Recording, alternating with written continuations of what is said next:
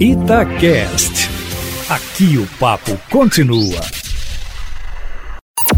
Em cima do papo, com Edilene Lopes. O governador Romeu Zema deve ir a Brasília na semana que vem, provavelmente na segunda-feira, e deve se reunir com o presidente da República, Jair Bolsonaro, e com vários ministros. Informação em primeira mão aqui na coluna em cima do fato. A viagem, pelo menos por enquanto, não aparece na agenda oficial do governador. Mas, de acordo com fontes da coluna em cima do fato em Brasília, é certa a ida do governador mineiro à capital federal. O relacionamento do governo federal com o governo de Minas, com a indústria mineira e a bancada bancada de deputados federais também vai bem, haja vista a vinda frequente de integrantes do primeiro escalão de Bolsonaro para reuniões na Federação das Indústrias de Minas Gerais, Eustáquio Fieng, e para agendas com o próprio governador. A conversa de bastidores é que, de fato, o relacionamento vai bem e está sendo aprimorado. Nesta semana, o ministro de Minas e Energia, Bento Albuquerque, esteve aqui na capital mineira e prometeu ao governo de Minas que o dinheiro para a linha 2 do metrô está garantido e que não há exigência de que o valor seja usado como contrapartida na concessão da administração do transporte por terceiros, ou seja, numa concessão, por exemplo. A afirmação de que o dinheiro vem foi feita pelo próprio governador Romeu Zema em entrevista à Rádio Itatiaia ontem à tarde, Eustáquio, quando eu estive com ele em uma agenda em contagem. A vinda de recursos, privatizações, operação do Nióbio, reforma administrativa, todos esses assuntos devem passar pelas pautas de reuniões do governador em Brasília. Mudando um pouquinho de assunto, mas continuando mais ou menos no mesmo, Eustáquio Ramos, a polêmica do momento aqui em Minas é o acordo que pode ser feito entre a Vale, o Estado e instituições jurídicas, por causa do rompimento da barragem em Brumadinho, que completa dois anos no mês de janeiro. A audiência de conciliação realizada ontem terminou sem acordo e uma próxima audiência foi marcada para o dia 17.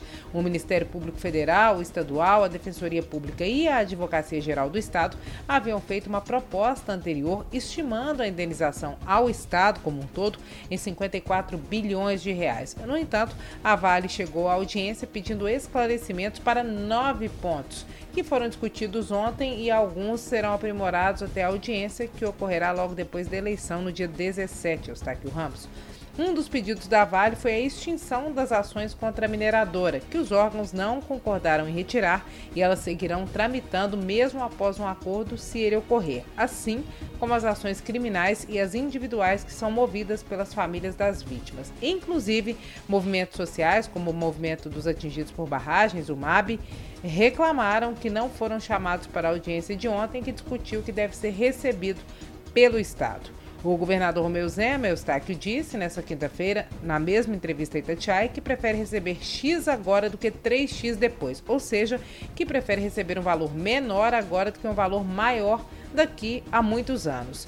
Zema também disse que o executivo é que vai decidir como o dinheiro será usado e que parte será aplicada em algumas grandes obras já estabelecidas em todo o estado, como por exemplo nos hospitais regionais. Essa foi a resposta do governador Eustáquio a uma polêmica que está fervendo entre os deputados principalmente da oposição, de que o governo do estado aceitaria receber metade do valor total estimado, que é de 54 bilhões de reais. Para os parlamentares, a quantia interessa ao governo, 21,5 bilhões de reais, porque seria oportuna para a realização de obras na segunda metade de um governo de um Estado quebrado, o que poderia ajudar, inclusive, em uma possível reeleição do governador. Nos bastidores, os deputados apelidaram que seria a intenção de receber a metade de meia entrada ou carteirinha de cinema para estudante. Eustáquio Ramos, esse é o papo de bastidores, meu amigo.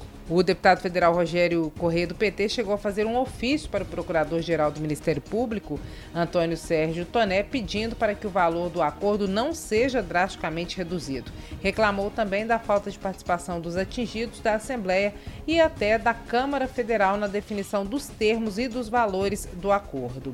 O parlamentar fez esse ofício ao Ministério Público junto com a deputada estadual Beatriz Cerqueira, que também é do PT. Por enquanto é isso, Eustáquio Ramos. Semana que vem tem mais. Por hoje é só, meu amigo. Finalmente, sextou! Amanhã eu tô de plantão e na segunda-feira eu tô de volta aqui no Plantão da Cidade, sempre em primeira mão e em cima do fato.